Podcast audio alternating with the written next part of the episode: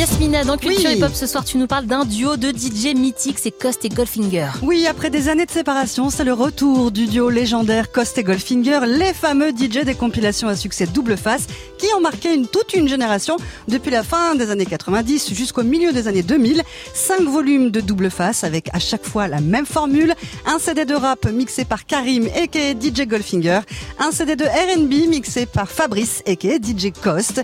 Et à cette époque, alors là, pas de streaming, pas d'internet, ce sont bien les DJ qui faisaient découvrir le meilleur du rap et R&B US, mais aussi des inédits d'artistes français. Tout ce qu'on mettait en termes de rap US et R&B, c'était de l'exclusif. Donc c'était tous les albums d'Universal qui allaient sortir dans l'année courante. Ils nous proposaient les, meilleurs titres. Et euh, nous, on choisissait. On faisait un peu notre marché. On disait, ouais, ok, ah ouais, il y a le nouveau Marais Blaze, il est mortel nouveau Dr. Dre, nouveau Snoop. Après, on sollicitait même les artistes, leur demandait euh, est-ce qu'ils avaient des titres exclusifs à nous donner pour la compile. Et puis très vite, euh, on s'est aperçu qu'il manquait une plus-value. Et cette plus-value-là, c'était de faire des inédits français. Et quand ça, ça arrivait, vraiment, le truc double face, il a explosé. Il a explosé. L'idée, c'est de dénicher les talents français rap et R&B. Et le succès est immédiat, notamment avec ce morceau.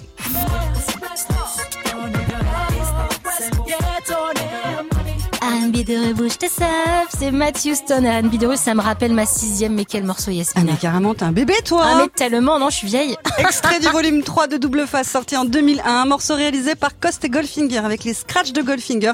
On les voit même dans le clip. Grâce à Double Face, Matthew Stone a cartonné avec ce morceau, puis avec son album. Et Cost a accompagné Matt pendant des années en tant que DJ. Mais il y a aussi d'autres belles histoires, comme la découverte d'une certaine Vita.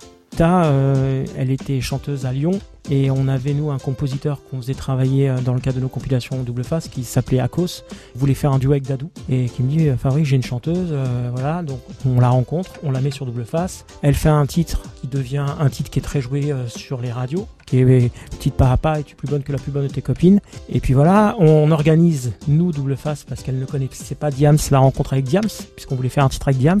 Donc le premier duo avant Confession Nocturne de Diams, il est sur double face. Autre exemple, premier titre en radio de Roth a été un titre de double face. Mm. Où Roth posait sur le refrain du 113 le chant du vice. Alors le morceau Papa de Dadou et Vita en 2002, ça donne ça.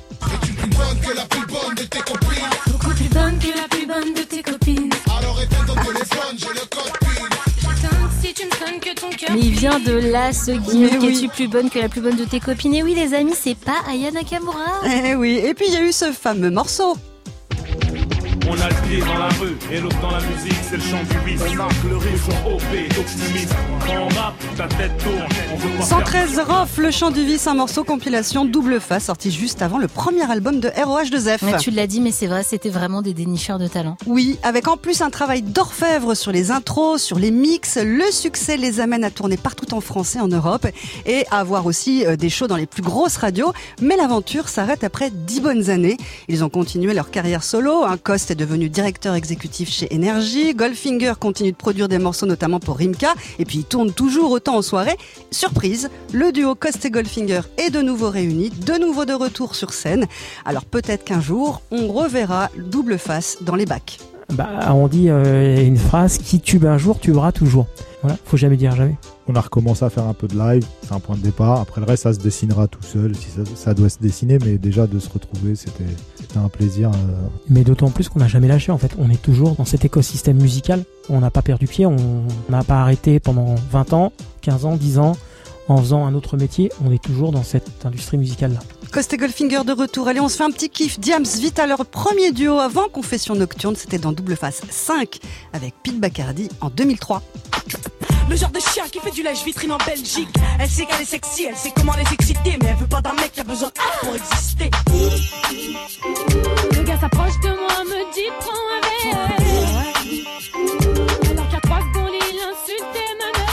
Oh, magnifique Yasmina, merci pour ce cadeau. Diams qui est sorti de son silence, on le rappelle. Elle va présenter son documentaire euh, au Festival de Cannes dans quelques jours. Ça s'appelle Salam. C'est co-réalisé avec Ouda Benyamina qui était euh, césarisé, qui a reçu la caméra d'or à Cannes pour son film Divine. Hâte de voir Diams se raconter. Merci beaucoup Yasmina.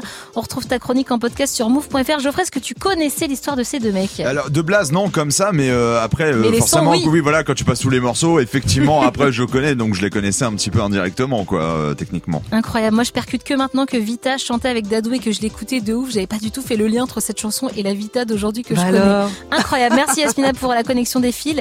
Euh, T'as encore plein de trucs à nous apprendre et ça, ça se passera samedi dans Rapophonie. Avec DJ Serum, on fait le tour du monde du rap francophone. Samedi, c'est Rapophonie 22.00.